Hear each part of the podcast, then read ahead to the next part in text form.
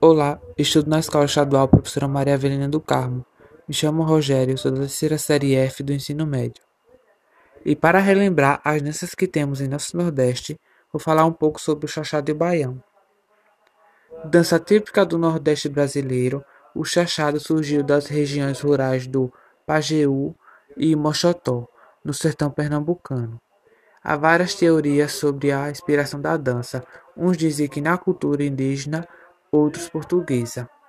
O estilo teria sido criado pelos cangaceiros do bando de Virgulino Ferreira da Silva, conhecido como Lampião. O baião.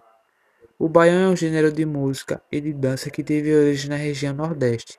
Nasceu na década de 1940 e exerce influência até hoje no trabalho de músicos que vêm dessa região do país. Tem como principal nome o cantor e compositor Luiz Gonzaga do Nascimento considerado uma das grandes figuras da música popular brasileira. Nasceu no dia 13 de dezembro de 1912, na cidade de Exu, no estado de Pernambuco.